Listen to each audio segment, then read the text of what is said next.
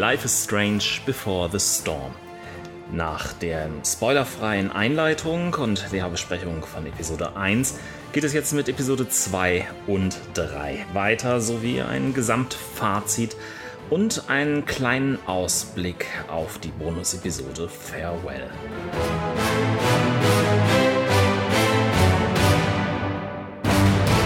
Kommen wir zu Episode 2. Ähm, Schöne neue Welt auf Deutsch oder Brave New World im Englischen. Die kam raus am 19. Oktober des letzten Jahres. Wir starten nächsten Tag ähm, im Büro des Schulrektors Ray Wells. Ähm, wir erinnern uns, äh, Nachsitzen war angekündigt. Stattdessen ähm, haben wir auch den Rest des Unterrichts irgendwie geschwänzt. Und ähm, er konfrontiert sowohl Chloe als auch Rachel mit ihren Verfehlungen vom Tag zuvor. Ähm, Rachel ähm, nimmt tatsächlich die Schuld auf sich und will damit offensichtlich auch Chloe schützen. Dazu muss man vielleicht noch erklären, äh, Chloe ist schon als kleine Rebellin und äh, ja problematische Schülerin häufig aufgefallen. Rachel gilt als die Musterschülerin schlechthin. Jetzt wäre allerdings die Tatsache, wenn sie die Schuld auf sich selbst nimmt, dass sie damit den Verlust ihrer Hauptrolle im Theaterstück, also in Shakespeares Der Sturm, ähm, verlieren würde, ausgerechnet an Victoria Chase, dieser Frau. Es gibt also entsprechend eine entsprechende große Entscheidung. Chloe hatte die Möglichkeit, die Schuld auf sich doch noch wieder zu lenken, auch wenn ähm, Rachel das Ganze jetzt ja irgendwie schon entsprechend auf sich genommen hat. Ähm, man hat die Möglichkeit, das Ganze in diesem Backtalk-System gegenüber dem Rektor zu machen. Und äh, ja, hast du das gemacht? Also, meine Chloe, wie gesagt, mit dem leichten Hang zum Selbstzerstörerischen auch, kann es nicht verkraften, dazu sagen, dass Rachel ihre Rolle verliert an der mhm. Stelle. Auch wenn das für sie potenziell schlimme Konsequenzen hat. Und natürlich pfeffert sie rein und äh, sorgt dafür, dass sie die Schuld bekommt, nicht Rachel. Genau, auch bei mir ähm, durfte logischerweise dann Rachel diese Hauptrolle spielen und Chloe ist von der Schule geflogen. Ähm, hätten wir es andersrum gemacht, äh, wäre sie sonst nur suspendiert bis Ende des Jahres gewesen. Ähm, und äh, Rachel hätte halt die Hauptrolle verloren, fieserweise. Äh, kurze Zeit danach kommt es zur nächsten Eskalation auf dem Schulplatz. Ähm, Joyce und David ähm, probieren in irgendeiner Form nochmal wieder bei Joyce Tochter auf Vernunft zu kommen. Es gibt noch die Möglichkeit, dass man vor sich anscheinend mit Elliot nochmal kurz unterhalten kann. Aber wichtiger ist, äh, man kann mit David irgendwie probieren, einen neuen Anfang zu kriegen. Wobei David allerdings darauf dann erstmal reagiert, so, jetzt erstmal alle Taschen leeren, ich möchte sehen, ob du irgendwelche Drogen bei dir hast. Ja, äh, hast du sie durchsuchen lassen von David oder nicht? Nein, ich, äh, Chloe hat sich natürlich geweigert, ähm, was ihr aber auch nicht geholfen hat. Ähm, Denn die, die, fiese Sache ist, die große Ankündigung kommt wie ein Damoklesschwert, das losgelassen worden ist, auf Chloe runter. David wird einziehen ist also nicht mehr nur ein reiner Freund der Mutter, sondern offensichtlich gibt es da den Wunsch, aus denen eine neue Familie zu schmieden. Golf flüchtet auf den Schrottplatz, bastelt dort irgendwie etwas ähm, lange an einem ausrangierten Auto herum, probiert es quasi irgendwie ähm, wieder flott zu kriegen, bekommt dann einen Anruf von Frank, dem Drogendealer, wir erinnern uns, Frank to the Rescue und so weiter. Ähm, und es kommt zu einer Verabredung. Bei der Geschichte kommt es zum dritten Traum. Diesmal geht es um einen brennenden Wald, was durchaus passend ist, denn überall um Arcadia Bay herum brennt es derzeit lichterloh. Es gibt eine Warnung von Papa, dass das Feuer etwas wäre, dessen Schönheit blendet, aber an dem man sich letztendlich verbrennen wird, wenn man naja, es zu sehr an sich ranlässt. Kurze Zeit später gibt es dann ein Treffen mit Rachel. Beide halten eine Therapiesitzung ab und Rachel geht wieder ab. Ähm, bleiben wir einfach mal im Theatermodus. Kommen wir zu Franks Wohnmobil. Als sie dort anhalten, äh, als Frank ankommt, um äh, Chloe abzuholen, geht die Wohnmobiltür auf und eben diese mysteriöse Frau im hellen weißen Kleid mit den Tattoos, die halt Rachels Vater geküsst hat, kommt da raus. Chloe kommt aber nicht so wirklich dazu, das noch so richtig zu hinterfragen. Frank will letztendlich, dass Chloe einsteigt und mitfährt. Man hat zumindest noch die Möglichkeit, von Frank den Namen der Frau durch entsprechende Backtalk-Geschichte herauszupressen. Wenn man das kriegt, äh, wenn man das schafft, dann kommt man auch an den Namen Sarah. Spannenderweise nicht geschrieben, wie ich es erwarten würde, mit S-A-R-A-H, sondern S-E-R-A. Sarah. Hast du eine Ahnung, worauf das eine Anspielung sein soll? Ich habe keine Ahnung. Seraphim, ähm, was auch immer. Interessanter Gedanke. ähm, ich auf jeden Fall habe zu dem Zeitpunkt nicht diese Backtalk-Mechanik genutzt. Das heißt, ich wusste zu dem Zeitpunkt nicht, wie sie heißt. Ich habe es gewusst. Also, wenn, wenn die Beziehung zwischen Chloe und Frank durch irgendetwas definiert ist, dann durch die Backtalk-Mechanik. Frank möchte aber auch etwas, nämlich, dass Chloe ihre Schulden begleicht, indem sie einen Schüler Geld stiehlt, den der und das Geld, was sie stehlen soll, ist tatsächlich etwas, was dieser Schüler Frank ohnehin schuldet. Ähm, dieser Schüler ist Drew North, dieser Bully aus dem ersten Teil, was ich beim zweiten Teil komplett nicht mehr auf der Pfanne hatte. Mir wurde nur irgendwie quasi gesagt, ah, das ist irgend so ein Sportsjock, der irgendwie leistungssteigende Drogen und solche Geschichten an seine Kollegen ver verhökert und äh, der schuldet halt noch das Geld spannende Geschichte. Bei mir ist das Ganze ein bisschen anders ausgeprägt gewesen, weil ich am Vortag ja bereits meine Schulden bei Frank beglichen hatte.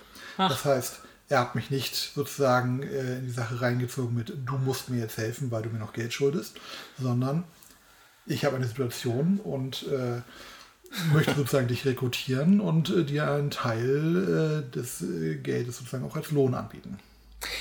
Was ich toll fand, war, äh, man hat die Möglichkeit, auf Franks Computer zwischenzeitlich zuzugreifen. Und da findet man dann tatsächlich irgendwie so Foreneinträge, wo er probiert herauszufinden, wie man kleine Hundewelpen mit Steak versorgt und oder nicht. Und das ist natürlich bei Franks Hundeliebe, wie man sie irgendwie aus später kennt, eine, eine richtig schöne kleine Anspielung. Genau, und äh, lernt nämlich auch auf dem, oder während man in diesem Auto ist, gleich den nächsten Charakter kennen, nämlich Pompidou. Ah den damals noch Welpen, den Frank, äh, gerettet hat aus diesem Hundekampfring. Spielt letztendlich keine Rolle, aber es ist einfach eine wunderschöne Geschichte für später oder früher oder wie auch immer. Ja. Wir entscheiden uns also mehr oder weniger, das anzunehmen. Eigentlich haben wir gar keine Entscheidung durch das Spiel. Ähm, es wird nur unterschiedlich ähm, verpackt. Kommen also zum Wohnheim der Blackwell Academy haben dort wiederum äh, relativ komplizierte Sachen irgendwie zu machen, um überhaupt reinzukommen, irgendwas mit Rasensprenger und so weiter, haben vorher noch die Möglichkeit, kurz mit Steff irgendwie über Rachel zu sprechen. Wir treffen auf Samuel wieder. Samuel, dieser ähm, prophetische Typ, der so, so ziemlich das Twin Peakigste ist, was sich äh, Life is Strange teilweise ausgedacht hat und auch sehr schöne Prophezeiungen äh, macht, ist wieder da. Es kommt zu einer Konfrontation mit Skip. Ähm, Skip äh, hatten wir schon vorher einmal getroffen. Das ist so der Wächter, ähm, äh, der private Wachdienst-Typ, ähm, der auf dem Blackwell Academy Campus unterwegs ist, der uns im ersten Teil unbedingt seine eigene CD irgendwie ähm, verkaufen wollte, seiner, seiner Band, dass wir da extra mal reinhören und das bewerten. Das ist auch eine spaßige Sache, ist nämlich diese CD ist ähm, tatsächlich ähm, von einem, einer Musikertruppe aus dem Produktionsteam von Deck 9 zusammengestellt worden und die haben die Band benannt nach etwas, was aus ähm, dem ersten Teil irgendwo in, in Chloe's Diary zu finden ist, dass die da hingehen wollte. Also es ist äh, schon, schon sehr schön eingebaut. Also es kommt zu einer Konfrontation mit Skip, je nachdem, wie wir ihn damit irgendwie verwirren. Man hat so die Möglichkeit zu sagen, ja, wir haben keine Frauenprobleme und du wirst jetzt hier gefälligst uns irgendwie reinlassen. Je nachdem, wie er da rausgeht, ähm, kann es auch passieren, dass er kündigt und damit den Platz frei macht ähm, für andere Sicherheitsleute dort an der Blackwell Academy. Auch das wiederum eine schöne kleine Anspielung. In meiner Variante habe ich natürlich auch Backtalk-Mechanik genutzt, um mich an ihm vorbei äh, zu schleichen. Und bei der Gelegenheit den äh, Schlüssel von Samuel, den man sich vorbestellt hat, äh, der wird halt stecken gelassen in der Tür. Mhm. Ähm, und Skip lässt ihn auch stecken. Was dann in der folgenden Szene äh, zu einem Grund wird, warum Skip Probleme kriegt, auch zumindest in meiner Geschichte. Ähm, ja, also wir, wir schaffen es, Skip zu feuern. Im Wohnheim finden wir nicht nur viele kleine Anspielungen, sondern endlich auch das Geld, was wir gesucht haben, einfach indem wir dort ähm, zu Drews Zimmer reinkommen. Es taucht Mikey erstaunlicherweise auf. Mikey, das ist äh, dieser kleine, etwas nerdigere Bruder von John Drew, mit dem wir letzte Episode Rollenspiele gespielt haben oder auch nicht. Und kurze Zeit danach taucht auch Drew auf. Und wir kriegen so ein bisschen am Rande mit, dass es offensichtlich irgendwie so eine angespannte familiäre Situation ähm, bei den Norths gibt. Mikey scheint auch tatsächlich zu schlafen in dem Zimmer von Drew, einfach mit einem Rucksack auf dem Boden. Drew taucht auf, Damon taucht auf.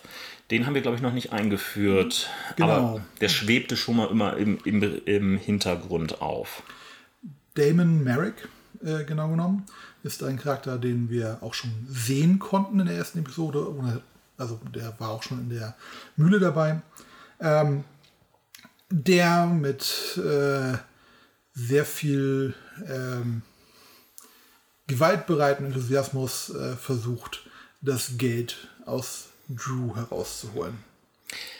Offensichtlich arbeitet er auch irgendwie so ein bisschen mit Frank zusammen. Frank hat nun vielleicht, also ich, ich bin immer der Meinung, Frank ist tatsächlich ein guter, der sich einfach nur irgendwo ähm, dahinter versteckt, der eigentlich wahrscheinlich nur versuchte, irgendwie über Chloe daran zu kommen, um das Ganze zu entschärfen zu lassen, bevor es zu dieser Eskalation zwischen Damon und Drew kommt. Es kommt aber zu eben jener Eskalation zwischen Damon und Drew. Wir haben das Geld bereits eingesteckt, sind mit Mikey halb verängstigt dort in dem Zimmer drin, während Damon gerade Drew verprügeln will oder zusammenschlagen, wahrscheinlich krankenhausreif schlagen.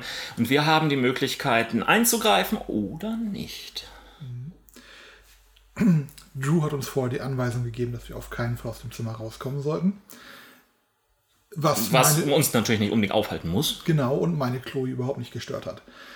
Statt mich sozusagen feige zu verstecken, reiße ich die Tür auf und äh, unterbreche Damon dabei, Drew zu verprügeln und übergebe ihm das Geld, das, wir, das ich vorher im Zimmer gefunden habe.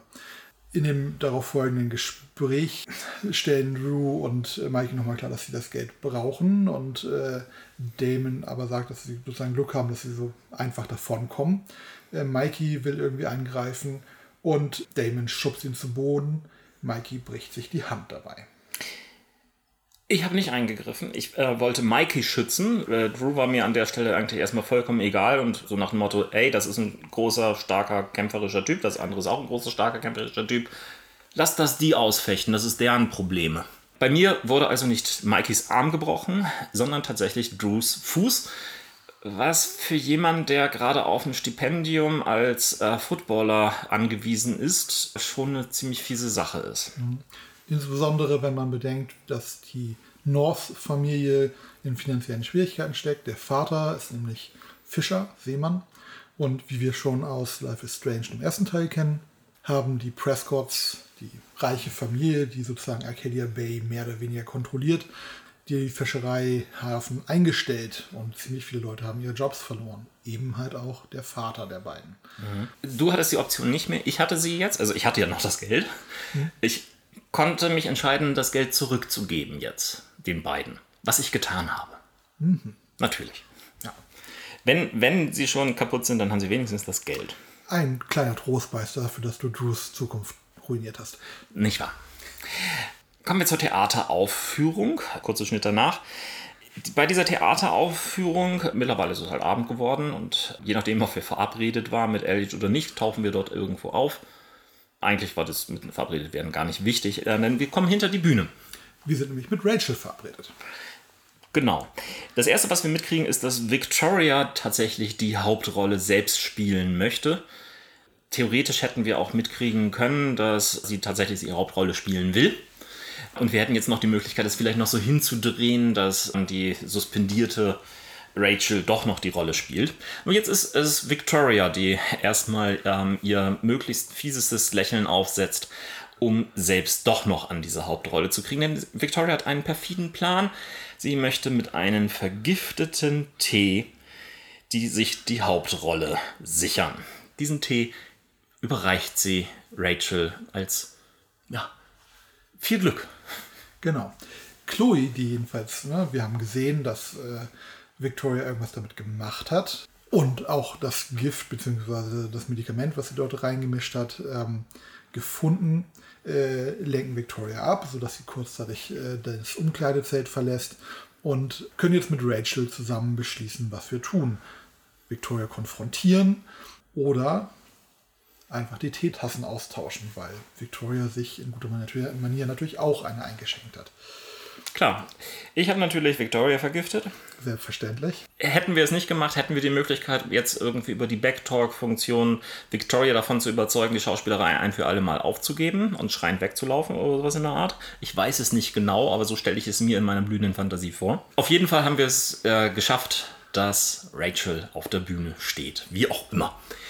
Aber das ist nicht das einzige Problem, denn es gibt offensichtlich noch ein anderes. Denn die Darstellerin der Ariel ist aufgehalten worden. Es gibt wegen dieses Waldbrandes viele gesperrte Straßen und sie wird es nicht rechtzeitig schaffen. Und jetzt muss Chloe to the rescue kommen und in ganz kurzer Zeit ihren Text lernen. Ja, Sie äh, findet sich wieder in dem Kostüm, das für Ariel vorgesehen ist und in derselben Umkleide, wo sie eben gerade noch äh, Victoria ertappt hatte.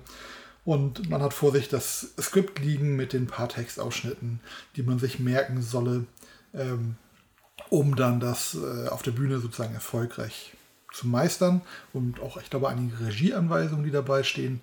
Ähm, ja, genau. Man muss irgendwann zu, zum Beispiel irgendwie äh, auf so ein Bootpfosten rauf, irgendwie zum Bug und solche Sachen. Ja. Genau. Bis man dann jedenfalls das Umkleidezelt verlässt und seinen Einsatz hat. Man kann schon beobachten, wie Rachel und die anderen ihre entsprechenden ersten Einsätze haben, bis dann Ariel das erste Mal auf die Bühne tritt. Also. Ja, und ab, ab dann muss man sich halt durch verschiedene Möglichkeiten klicken. Was könnte es denn jetzt gewesen sein, was wir vorhin in diesem Shakespeare-Text, und das ist halt wirklich Originaltext von Shakespeare, gelesen haben und darauf dann entsprechend reagieren. Das ist tatsächlich sehr viel schwerer, als man eigentlich irgendwie denkt, denn Shakespeare-Englisch ist halt schwieriges Englisch. Und diese paar Seiten, die man da nur merken musste, äh, in der kurzen Zeit, äh, schwer. Ich habe mich so halbwegs durchgeklickt, mich an ein, zwei Sachen noch erinnert, aber ich habe so vielleicht 50% richtig hingekriegt. Ich habe einfach gemogelt. Was? Ja. Ich ähm, bin ja ein äh, Mensch, der das Internet zu nutzen weiß. Also habe ich äh, das Skript vom The Tempest geöffnet und äh, die Textstellen einfach nachgelesen. Cheater. Cheater. Und, und du wusstest dann trotzdem noch irgendwie, an welcher Stelle du wohin musstest? Oder stand das tatsächlich auch noch in Shakespeares Text und dann, dass ich äh, den Sturm gelesen habe, ist halt ein bisschen her. Nein, das stand nicht drin, aber ähm, das konnte ich mir gerade noch merken. Ach, immerhin, immerhin. Okay, also, Cheater.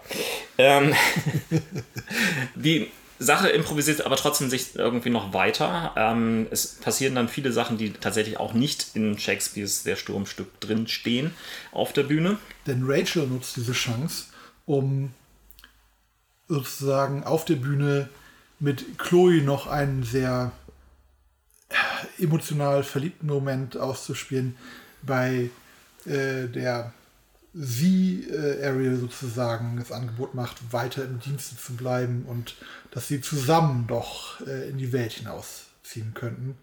Ähm, und haben so natürlich ein sehr einzigartige Aufführung von The, Tempest, dem Sturm. Auf jeden Fall gibt es, viel, gibt es viel Applaus und berauscht von dem Erfolg laufen beide durch die warme Sommernacht in der Stadt von Arcadia Bay, wo Rachel Chloe überredet, Arcadia Bay zu verlassen. Chloe ist aber noch nicht 100% bei der Sache, weil sie zu oft sozusagen enttäuscht wurde, zu oft schmerzlich erfahren musste, dass Pläne auch sich ändern oder einfach, ja, ich sag mal, verlassen werden, äh, abgeschoben werden. Und möchte irgendetwas von Rachel haben, ein, etwas, was ihr hilft, sozusagen daran zu glauben, dass sie es ernst meint. Das kann entweder sein ein Kuss oder ein gemeinsames Tattoo oder den Armreif, den Rachel trägt. Den Armreif, den wir auch schon optisch kennen aus dem ersten Teil. Nicht, dass ich mich irgendwie noch dran hätte erinnert. Also, ich habe mich natürlich für den Kurs entschieden, ähm, denn ich habe ja auch schon irgendwie die Liebe gestanden vorher. Das machte einfach irgendwo richtig Sinn dafür. Ähm, äh, das Tattoo dachte ich mir, oh, nö. Ähm, und beim Armreif dachte ich, was, was soll ich mit diesem billigen Schund? Ja, mir war die Bedeutung des Armreifs schon bewusst, ähm, aber äh, für mich war es einfach eine Entscheidung zwischen dem Armreif und dem Kuss. Und wie wir schon oft festgestellt haben, treffe ich dieselbe Entscheidung wie du und habe mich auch für diesen romantischen Kuss an der Stelle entschieden. Aber wie wir am Ende sehen, der Armreif hätte auch noch eine andere wichtige Bedeutung haben können. Wir ähm, laufen zum Elternhaus von Rachel, um dort noch so ein paar Sachen zusammenzusuchen, werden aber erwischt von ähm, den Eltern von Rachel, James und äh, wie hieß sie? Elsa? Nein. Ähm, Hat sie überhaupt einen Namen? ja, sie hat einen Namen. Sie hat einen Namen. Bei mir ist sie einfach nur die Mutter. Ähm, Rose. Rose. James und Rose Amber. James ähm, ist übrigens ähm, der Distriktstaatsanwalt, der Bezirksstaatsanwalt, so heißt es, glaube ich, auf Deutsch. Und man kommt dort in eine etwas, ja, ich will schon sagen, übertrieben heile Welt rein. Denn ja, alles ist, ist, ist perfekt. Es kommt sofort dazu, dass natürlich die Freundin von Rachel ähm, zum Essen eingeladen wird. Und ja, während äh, man dann so in einzelne Vorbereitungssachen zum Essen einbezogen wird, schaffen wir es tatsächlich dann auch zusammenzusetzen. Äh, man kann so ein bisschen das Haus erkunden, aber das ist es dann. Es kommt zum Essen.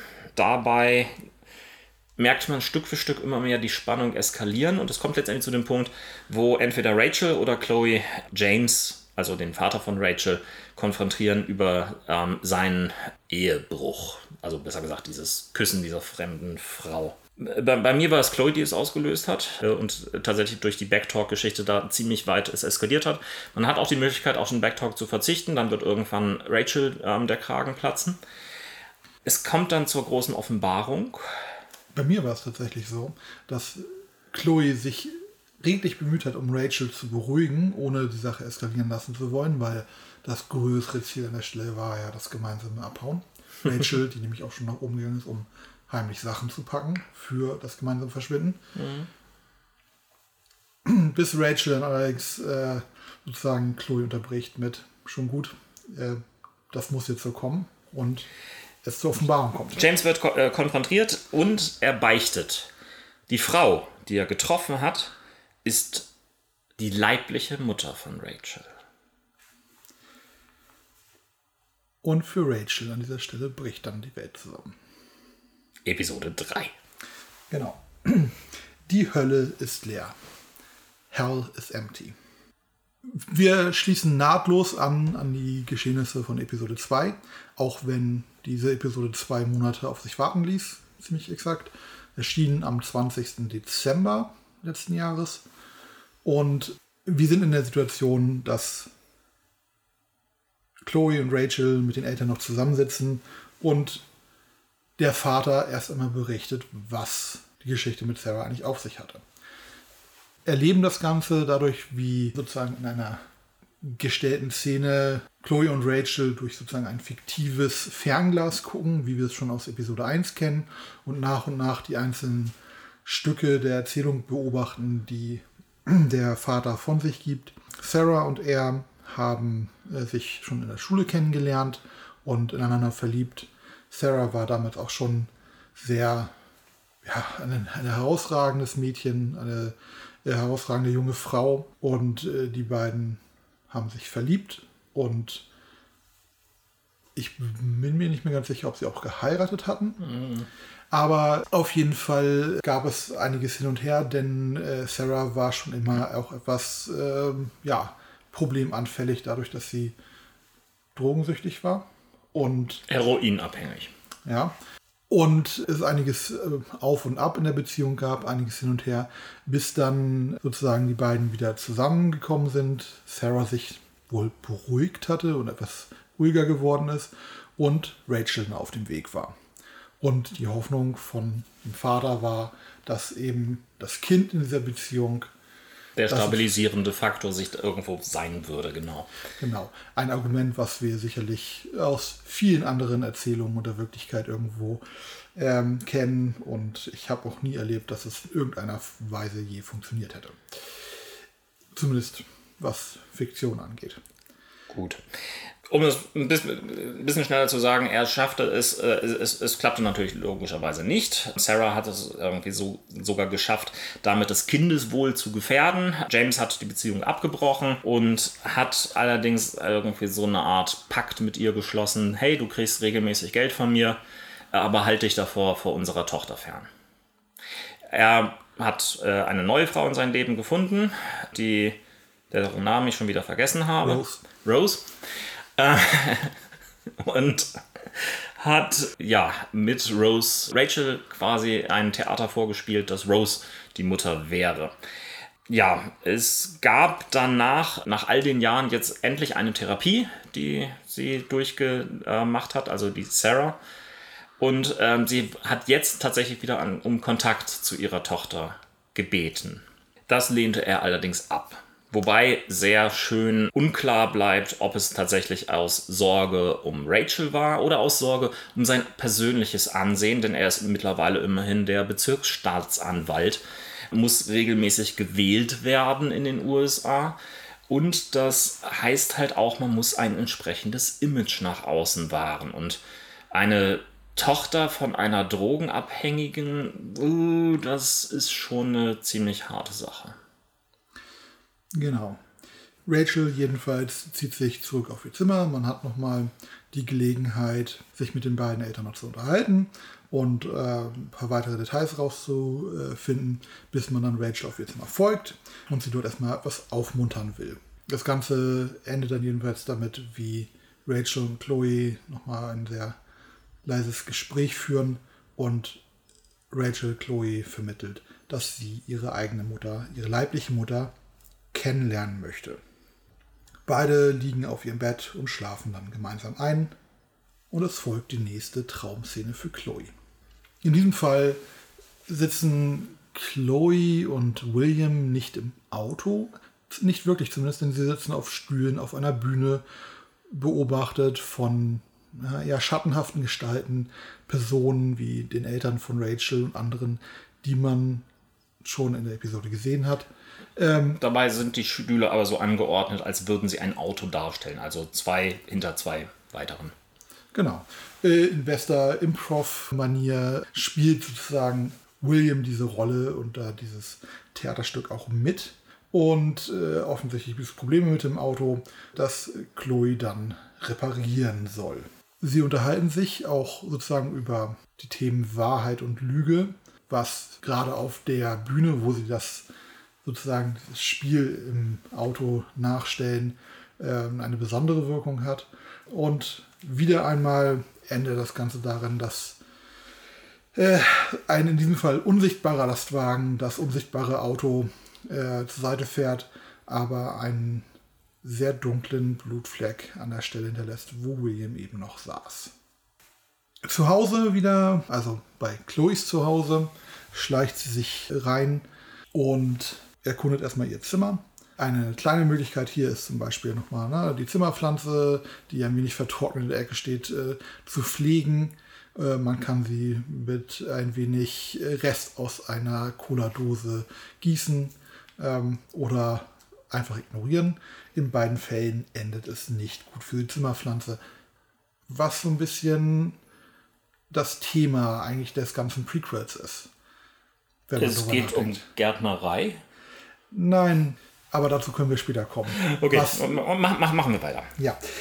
Äh, zu Hause ähm, kommt es dann zur Begegnung mit Joyce und David, bei der Joyce David offensichtlich schon so weit vorbereitet hat, dass er einen Neuanfang mit Chloe wagen möchte, was die gemeinsame Beziehung angeht. Der wievielte ist das jetzt?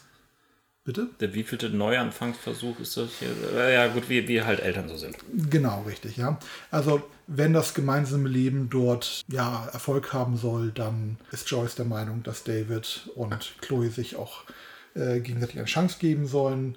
Zum Beispiel, dass auch David, obwohl er sozusagen der Meinung ist, dass Chloe lügt, äh, sie bei ihrem Wort nehmen soll. Man hatte ja die Chance, auf jeden Fall den Neuanfang gemeinsam zu wagen. Wie dem auch sei, erzählt David etwas aus seiner eigenen Vergangenheit, nämlich von einem gefallenen Kameraden und äh, bietet Chloe an dieser Stelle an, das Bild von diesem Kameraden und David ein, an sich zu nehmen und ein bisschen darüber nachzudenken, was er erzählt hat. Auf eine gewisse Weise Davids Versuch, sozusagen mit ihr Frieden zu schließen. Ein sehr hilfloser Versuch, aber es ist ja. zumindest ein Versuch. Richtig während du zum Beispiel auf Frank äh, so sag manchmal stehst aus äh, der ursprünglichen Reihe, habe ich diese Beziehung so ein bisschen mit David, weil David ist ein Charakter, der wirklich sehr unangenehm ist, der vieles tut, was mhm. ähm, bestenfalls zweifelhaft ist. Merkt ihm aber doch, dass er mal, Probleme hat und versucht, das aus seiner Sicht Richtige zu tun. In diesem Fall halt auch mit einer sehr aufsässigen Chloe, diese Beziehung zu reparieren. Hast du das Bild an der, an der Stelle angenommen von ihm? Ja. Ich dachte eben, ich kann es nachher wegschmeißen einfach. so nach ja. dem Motto, ist mir doch egal, was, was mir dieser Arschloch irgendwie in die Hand drückt. Ich kann das doch eh irgendwie entsorgen.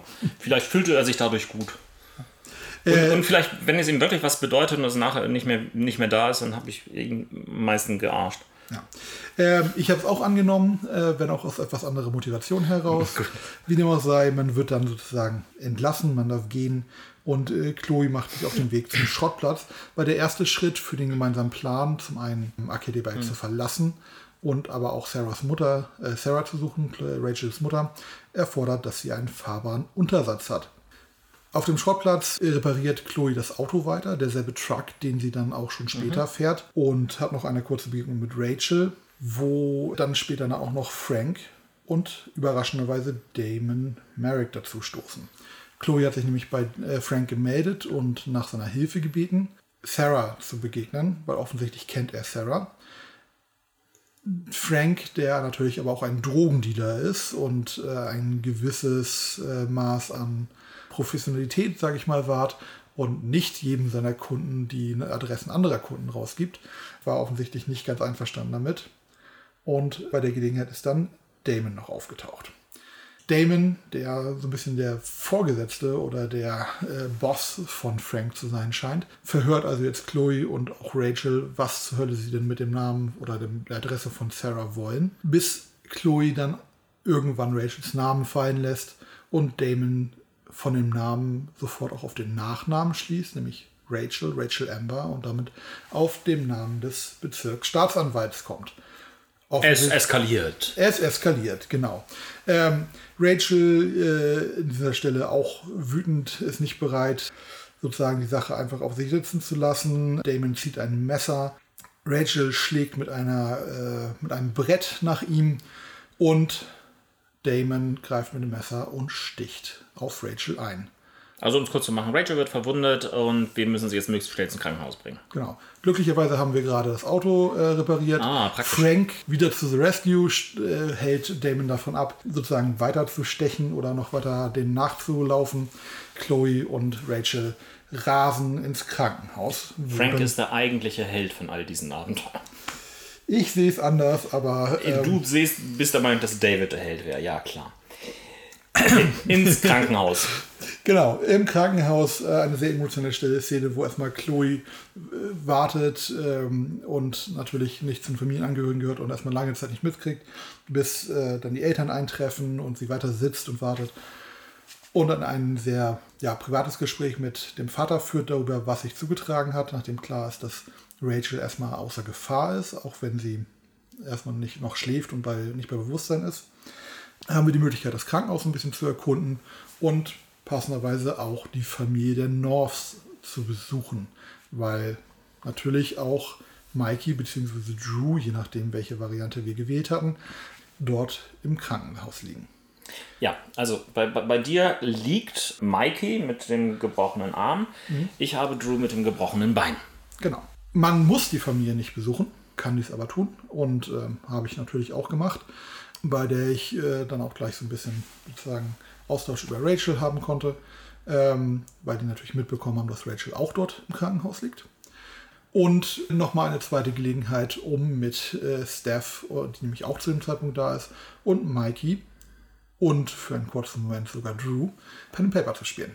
Die Möglichkeit hatte ich nicht. Bei mir lag halt Drew dort ähm, in dem Krankenbett und ich habe lediglich eine wunderschöne Backtalk-Szene machen können, um den Pudding, also diesen ekligen Krankenhauspudding, der dort auf dem Randschieb-Tragetablett äh, ähm, vom Krankenhaus noch stand und den sich Drew offensichtlich für später aufgehoben äh, hat, um mich mit dem darum zu duellieren, quasi verbal. Mhm. Ich habe es natürlich geschafft. Ich habe den Pudding gekriegt. Unter der Prämisse, dass ähm, wir ihn uns irgendwie teilen, habe ich ihn komplett aufgegessen. Und ja, Pudding. Ja. In meiner, es war Schokopudding. In meiner Variante ähm, äh, argumentiert Steph, dass Kalimaste ja natürlich ein ähm, Wiederbelebungsamulett trug, dementsprechend der Charakter nicht einfach tot und weg ist und sie wieder auf äh, Mikeys Magier trifft, der gerade verfolgt wird von dem ganzen Clan der Dragonkin, die man vorher ausgeschaltet hat. Pudding. mit einer epischen Geschichte, ähm, wo dann auch noch für einen kurzen Moment sich Drew mit einem äh, kleinen Barden dazu gesellt, ähm, der bei mir in der ersten Moment, im ersten Moment genutzt wird, um ein lebendes Schild für Mikey darzustellen. Kalimastia greift den Barden und fängt damit eine ganze Reihe an Pfeilen ab. Es gibt andere Szenen und andere Möglichkeiten, wie dieser Bade dann noch draufgehen kann.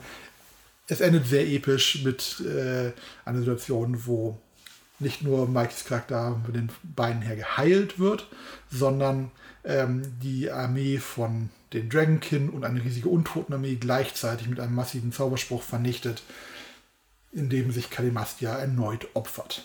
Pudding. ich hatte Pudding, es ist, ja. ist, besser. Äh, okay, ähm, Sidetrack. Zurück zum Plot. Genau. Man hat übrigens an dieser Stelle auch wieder die Möglichkeit, ähm, das Geld zurückzugeben, wenn man das vorher noch nicht getan hat. Ist ja schon längst. Ja. Oder auch sämtliches Geld, was man dann gesammelt hat, im Krankenhaus äh, zu spenden für die Feuerwehrleute. Ähm, man begegnet nämlich im Krankenhaus auch mhm. zwei Feuerwehrleuten, die dort sehr kaputt und erschöpft liegen, aber sich gegenseitig erzählen, wie plötzlich das gesamte Feuer, der Waldbrand einfach ausgegangen ist. Nicht gelöscht oder eingedämmt wurde, sondern einfach komplett erloschen ist. Zeitgleich mit dem Moment, wo Rachel bewusstlos wurde. Man jedenfalls äh, kann dann äh, Rachel in ihrem Zimmer besuchen, die äh, sehr schwach ist, aber erneut Chloe um Hilfe bittet, um Sarah zu treffen und ihr dabei den äh, Code für das äh, heimische Alarmsystem gibt, damit sie im Arbeitszimmer ihres Vaters nach Hinweisen suchen kann. Als gute Freundin tun wir das natürlich auch gleich machen uns auf den Weg und äh, brechen in diesem Fall bei Rachel zu Hause ein. Genau. Hier finden wir eine ganze äh, Reihe von äh, Sachen, die auf eine Untersuchung äh, des Bezirksstaatsanwalts hindeuten, der hier Damon Merrick und aber auch Frank und ähnliche Personen, die wir schon gesehen haben, im Ziel hat. Ähm, finden im Büro aber auch eine Schublade mit Briefen der Mutter, die offensichtlich äh, der Vater erhalten, aber nie weitergegeben hat an Rachel. Ähm, zusammen mit auch einer ganzen Reihe von nicht eingelösten Checks die schon seit einer Weile nicht mehr eingelöst worden sind. Ja. Ähm, und letztendlich ganz relevant ist, es gibt offensichtlich auch ein ähm, angekündigter Versuch von der Anwältin von Sarah, jetzt das Sorgerecht auch für Sarah einzufordern. Genau. Ähm, Oder zumindest ein Besuchsrecht. Ja. Aber nicht nur das, wir finden außerdem ein äh, Burner-Telefon, also ein Wegwerf-Handy, ähm, mit dem offensichtlich der Vater in Kontakt mit einer Person stand ähm, die das Problem der Mutter irgendwie aus dem Weg räumen sollte. Aber noch etwas eingefordert hat. Wenn ich mich recht entsinne, war da auch schon bekannt, dass die Person Damon Merrick ist. Dieselbe Person. War so ein bisschen, also spätestens in der Konversation, die wir jetzt quasi mit dieser Person machen, kommt das relativ gut heraus, denn Rachel täuscht jetzt per SMS vor, der Vater zu sein. Chloe. Äh, ja. Ja, Chloe. genau. Ähm, wir, äh, Chloe vernichtet Beweismittel, findet das Geld, was der Vater ähm, Damon Merrick versprochen hat. Aber bevor sie sich auf den Weg machen kann, äh, muss sie zum einen noch äh, einen Informanten sozusagen preisgeben, mhm. äh, wo man die Möglichkeit hat, mehrere Personen anzuschulden, unter, unter anderem auch Frank. Und bevor man dann wirklich aufbricht, taucht Elliot auf. Oh ja, Elliot. Ich, äh, ich erinnere nochmal. Elliot ist der Warren dieser Episodengeschichte. Es ist ähm, dieser etwas seltsame, nerdige Typ, der offensichtlich der, der, der Auffassung ist, dass äh, er und Chloe das Traumpaar seit Bonnie und Clyde sind. Und äh, nur sozusagen äh, sieht, wie Rachel nach und nach Chloe immer weiter in Probleme reinreißt und äh, Rachel eigentlich nur eine Drama Queen sei und, und, und, und, und. Also, Auf jeden Fall wird schnell deutlich, dass Elliot äh, mehr Stalker als Freund ist. Genau, und das nimmt relativ kranke Züge an und es ist schwierig für äh, Chloe da jetzt einfach so rauszukommen, denn Elliot verlangt auch sehr, sehr hartnäckig von ihr Sachen. Man hat aber an dieser Möglichkeit, äh, als Elliot kurz abgelenkt ist, abgelenkt ist, äh, die Polizei zu rufen und mit der Backtalk-Mechanik ihn sozusagen klarzumachen, dass äh, sozusagen heimlich klarzumachen, dass er dort Chloe gerade im Haus der Ambers gefangen hält und ähm, sie um sie Hilfe braucht. Ich habe es äh, ziemlich schnell versaut. Oh, ich habe ich hab das Problem nicht hingekriegt. Ah. Mache ich wahrscheinlich häufiger als du. und habe dann, äh, also bei mir endet das Ganze daran, äh, wie äh, Elliot schnell rausfindet, dass sie die Polizei gerufen hat, nach einer Statue greift. Elliot meint, ha, das willst du mich auch noch wirklich angreifen. Chloe aber einfach nur, damit er das Fenster einwirft, der Alarm losgeht und äh, sie damit Elliot vor die Wahl stellt, ja, du kannst mich jetzt hier behalten und dann werden wir beide verhaftet oder wir verschwinden jetzt hier. Also ich habe es irgendwie geschafft, dass ich Elliot weiter irgendwie eingespinnt habe, denn auch irgendwie der Alarm losging, ich weiß nicht mehr ganz genau wie, aber Elliot sich dann tatsächlich als Held hingestellt hat und die Polizei abgelenkt hat, wenn ich abhauen konnte. Spannend, okay. Wie dem auch sei, äh, wir machen uns auf den Weg und rasen mit dem frisch reparierten Truck in Richtung der Sägemühle vorbei an ähm, niedergebrannten Waldgebieten. Die Sache ähm, ist, wir hatten ja erfahren, dass ähm, Damon offensichtlich Sarah gefangen hält und das sah sehr nach dieser Sägemühle aus. Genau. Damon vermutet natürlich immer noch, dass der Vater dort ankommt mit dem Geld ja, und der Deal dann abgeschlossen wird. Chloe jedenfalls äh, rammt beinahe auf dem Weg noch ein LKW und hat dort noch sozusagen nicht einen Traum, aber ein fiktives Gespräch mit ihrem Vater, wo sie sozusagen nochmal über Wahrheit und Lüge reden, ob sozusagen die Lüge, die Rachels Vater ihr immer erzählt hat, die ja eine sehr große ist, ob es so etwas ähnliches vielleicht gab zwischen ihrer Beziehung, zwischen Chloe und William. Und William fragt in der Situation nicht ganz so unrecht, ob Chloe ihn weniger lieben würde, wenn es so etwas gäbe. Wie dem auch sei, es wird nicht aufgelöst, denn William ist tot und das ist sozusagen nur ein Selbstgespräch, was Chloe führt, bis sie dann weiterfährt zur Sägemühle und dort dann Damon Merrick und Sarah vorfindet. Und Franks Wohnmobil, an dem eine Blutspur ist. Das ist wichtig. Das ist Frank. Damon jedenfalls ist davon überrascht, dass Chloe dort auftaucht und Sarah, die äh, gefesselt ist, kann nicht wirklich helfen. Es ist auf jeden Fall klar, dass Damon bereit ist, sozusagen jeden Schritt äh, zu machen, um Sarah auszuschalten. Es kommt zu einer Konfrontation. Chloe wird mehrfach getreten und sozusagen an den Rand der Bewusstlosigkeit geprügelt von Damon, bis Frank dann wieder äh, einschreitet. Er selbst äh, hat noch eine Wunde von der letzten Begegnung mit Damon und dann irgendwann Chloe das Bewusstsein verliert.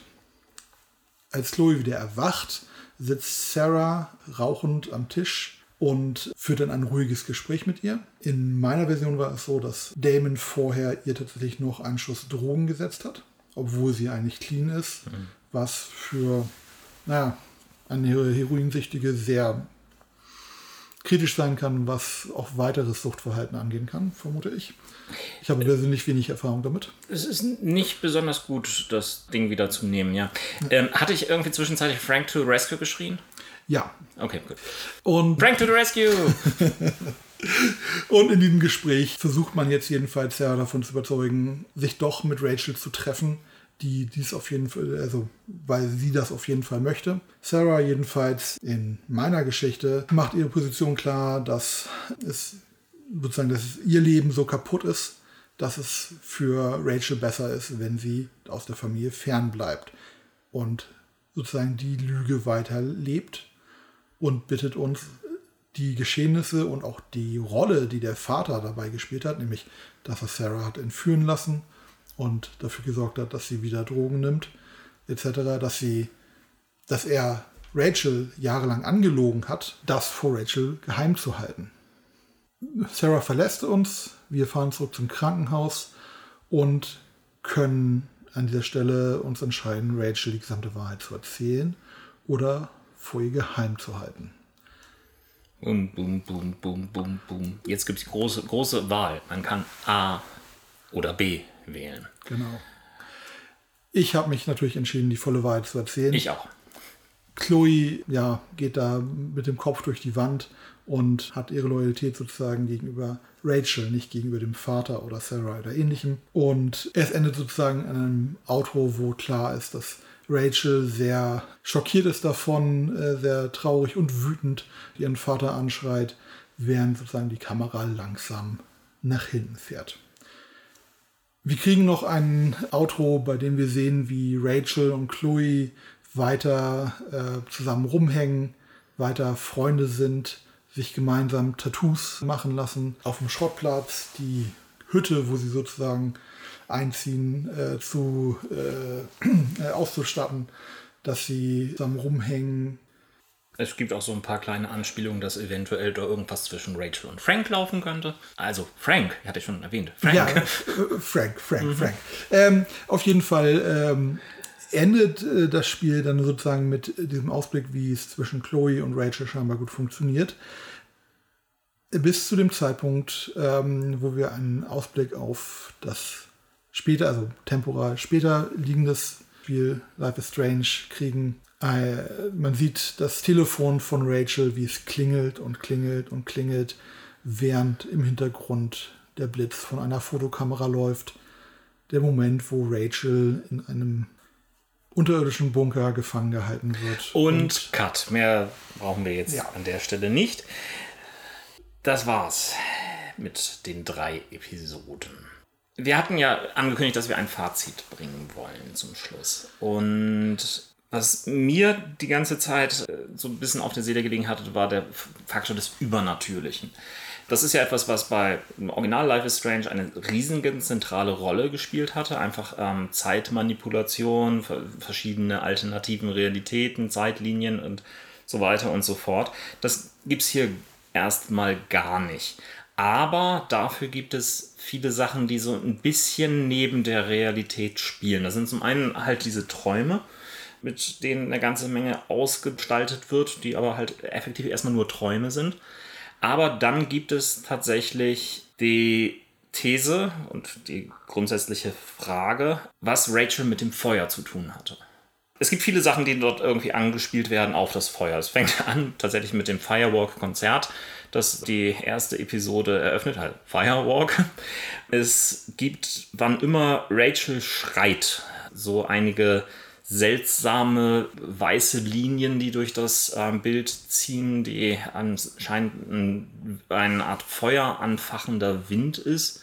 Die richtige Wut, die sie ausspricht am Ende der ersten Folge, wo dieses, dieser Waldbrand entsteht, der ja lange Zeit äh, auch im Hintergrund der zweiten Episode immer wieder auftaucht, ist ganz klar irgendwie da und es ist einfach auch ein Feuer, was sehr schnell ausbricht. Klar, das kann Waldbrandfeuer auch allgemein, aber es ist dann auch, ähm, dass das Feuer erlischt, sobald Rachel komplett ausgeschaltet, bewusstlos ist, im Krankenhaus landet. Dann ist das Feuer von einem Moment auf den nächsten weg.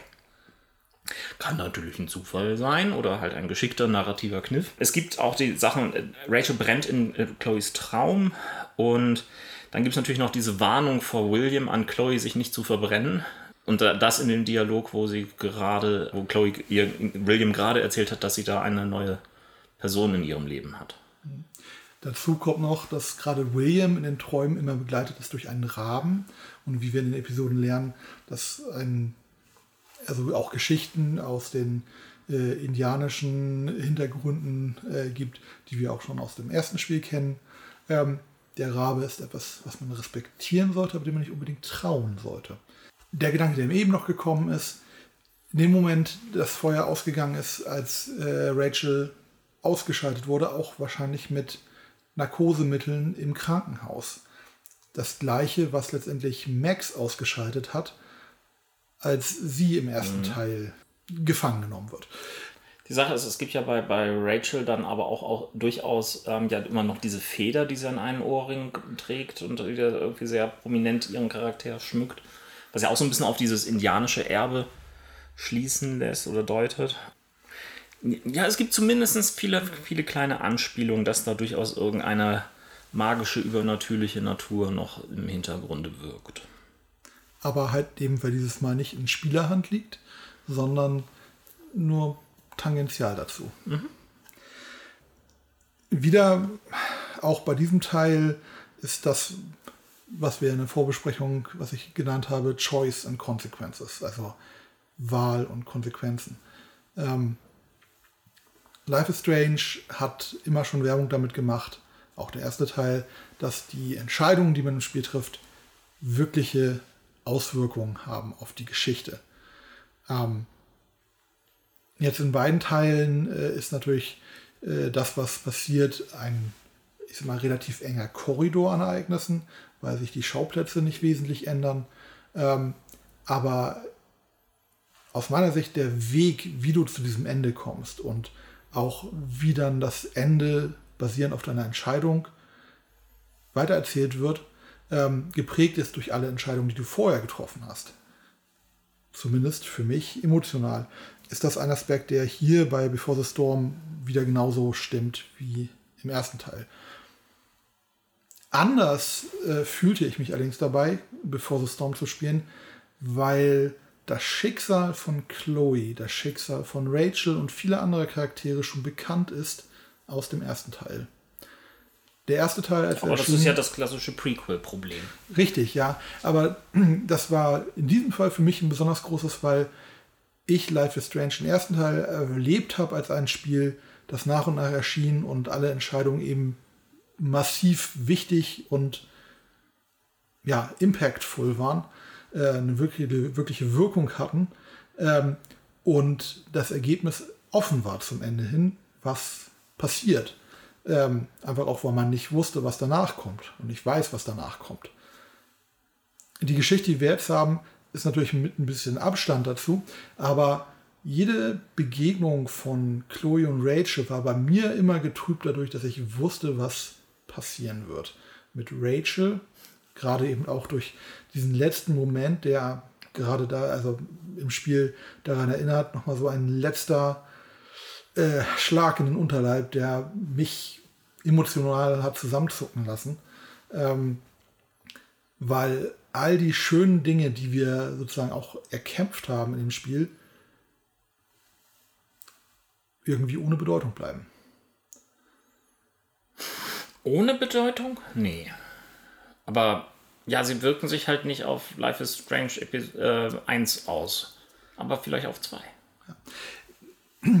Das ist das, was ich mit der Zimmerpflanze angesprochen habe. Ja, es, man kriegt bei dem Spiel am Ende noch eine Auflistung über alle Entscheidungen. Und die Entscheidung über die Zimmerpflanze war, man tötet die Zimmerpflanze dadurch, dass man sie vernachlässigt. Und man tötet die Zimmerpflanze dadurch, dass man sie mit Cola gießt. Ähm, man tötet die Zimmerpflanze auf jeden Fall. Die Frage ist nur, ob durch Vernachlässigung oder ähm, durch Cola. Es ist irrelevant, sozusagen an der Stelle die Entscheidung zu treffen, weil das Ende ist das gleiche. Natürlich die Geschichte, wie wir sie erleben und wie wir uns dabei fühlen, das ist sozusagen unsere Geschichte, meine Geschichte. Aber das Ende bleibt tragisch bleibt für mich emotional. Emotional Ja, aber negativ. le letztendlich ist, ist, ist es quasi eine Tragödie, der man beiwohnt. Wenn man irgendeinen historischen Stoff sieht und äh, dann, dann weiß man auch, hey, die Titanic ist untergegangen. Äh, Spoilerwarnung. Aber ähm, es, äh, wenn man den Film ansieht, kann man trotzdem einer interessanten Geschichte folgen. Die Eckpunkte sind bekannt, aber der Weg ist in diesem Fall das Ziel, nicht das Ziel. es geht mir damit auch nicht zu sagen, dass, das, dass ich deswegen das Spiel nicht mochte. Ganz im Gegenteil. Ich fand Be- Before the Storm großartig, äh, genauso wie ich den ersten Teil schon fantastisch fand. Ähm, nur mich hat es wirklich beeinflusst beim Spielen des Spiels von vornherein. Life is Strange, den ersten Teil, habe ich, wenn es mir möglich war, immer sofort und schnell gespielt. Ähm, ich habe ihn natürlich auch genossen, aber ich konnte nicht warten, um zu erfahren, wie es weitergeht. Bei Before the Storm habe ich oft hinausgezögert zum Spielen, weil ich wusste, dass alles, was da passiert, eben diese tragische, traurige Emotionen mit sich führt, die bei mir zumindest alles wieder auf, hat, hat aufkommen lassen, was ich beim ersten Teil gespürt habe. Würdest du jetzt also sagen, dass deswegen der, der dieses Before the Storm schlechter ist? Nein, überhaupt nicht. Das, äh, das ist nicht der Grund. Ähm, es ist nicht ganz so gut, wie ich den ersten Teil mochte. Wahrscheinlich auch, weil der erste Teil, Teil einfach den Vorteil hat, dass es neuer war, weil eine neue Erfahrung für mich war. Es hat äh, sich anders angefühlt, will ich damit sagen. Das kann ich nachvollziehen, ja. Mir ging es auch so, dass ich irgendwie beim ersten Teil, wo ich ja dank dem späten, späteren Einstieg die ersten drei Teile quasi am, kom äh, komplett durchspielen konnte, am, ein, ein, ein Stück quasi, dass ich da beim vierten und fünften Teil, als ich rausgekommen bin, ziemlich zeitnah damit gespielt habe. Hier war es auch ein bisschen verspätet, was aber auch daran liegen könnte, dass ich einfach irgendwie mit anderen Projekten, arbeitstechnisch und so weiter eingespannt war. Vielleicht ja auch teilweise bei dir, ähm, ist, dass es so gewesen ist, dass du dann andere Computerspiele hattest, die du auch gerade suchten wolltest. ist, kann ich in diesem Fall einfach sozusagen widerlegen. Ich habe den ersten Teil, Episode 1, Awake, angefangen zu spielen, bis äh, zum ja, Ende sozusagen des ersten Kapitels, wo man dann nach Hause kommt, nachdem das Firework-Konzert äh, vorbei war.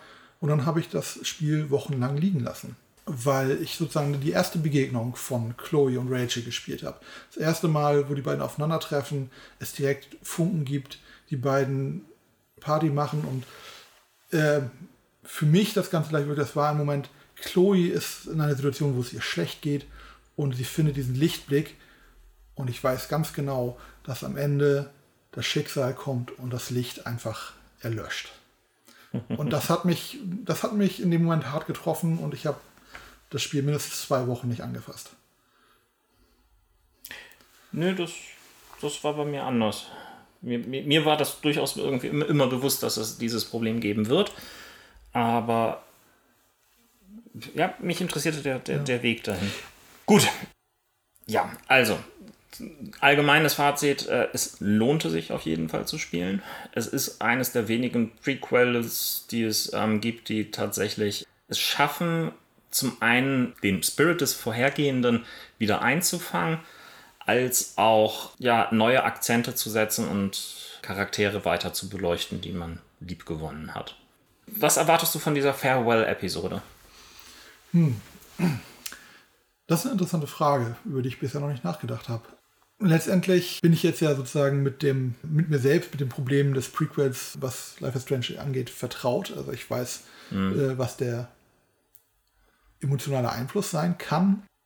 Ich erwarte vielleicht eine nette kleine Geschichte, nochmal ein ähm, kleines, ein kleines Puzzlestück, das uns vielleicht sozusagen noch fehlt, um die Charaktere Chloe und Max ein bisschen weiter noch zu verstehen.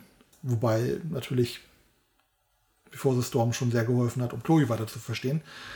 Ich habe momentan keine Ahnung, was sie damit machen wollen, um sozusagen einen wirklich äh, eine wirklich spannende Geschichte zu erzählen. Ich bin gespannt. Erwartest du tatsächlich auch so eine vollwertige Episode über zwei, drei Stunden Spielspaß, die man da hat? Oder denkst du, dass es eher so ein kleineres Ding wird? Denn das Seltsame ist ja, dass es tatsächlich ja irgendwie auch nur für diese Limited Edition Käufer überhaupt rauskommen wird. Also sprich, ist es vielleicht irgendwie so ein Zusatz-DLC, wo nicht viel reingesteckt wird? Das ist so momentan meine Befürchtung, dass, das, dass da einfach zu wenig drin steckt.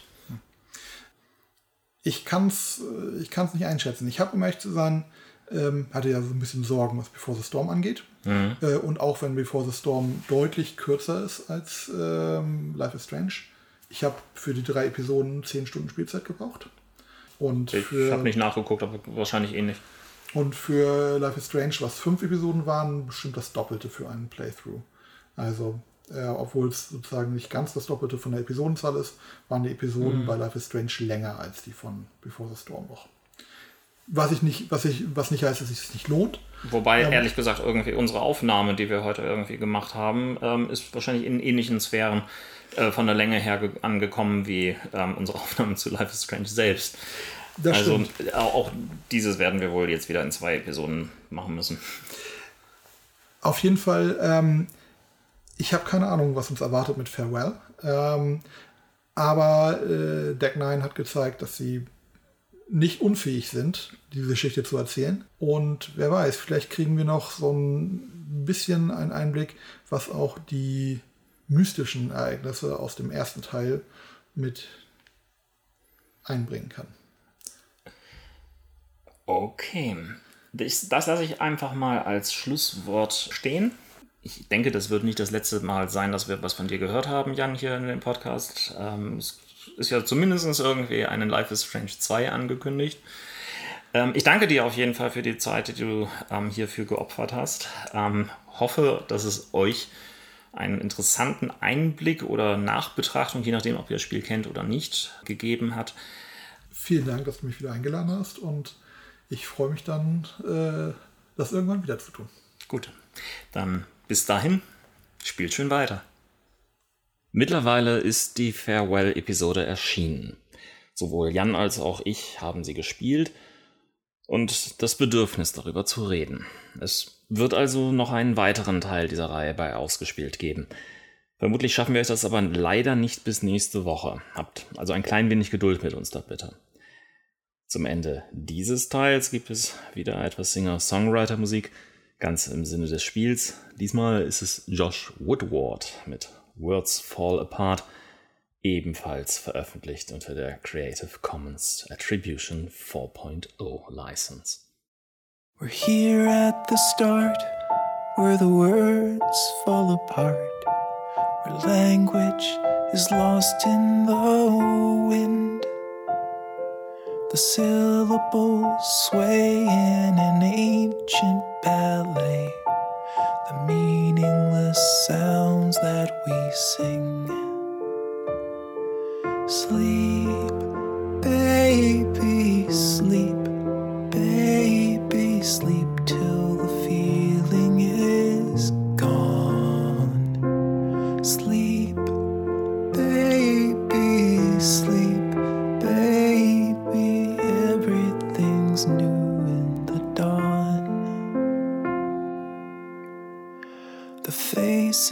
and sounds where the truth goes to drown in the deepest expanse of the sea. Our dreams and our hopes are concealed in codes, and no one would dare hold the key. Sleep, baby, sleep, baby, sleep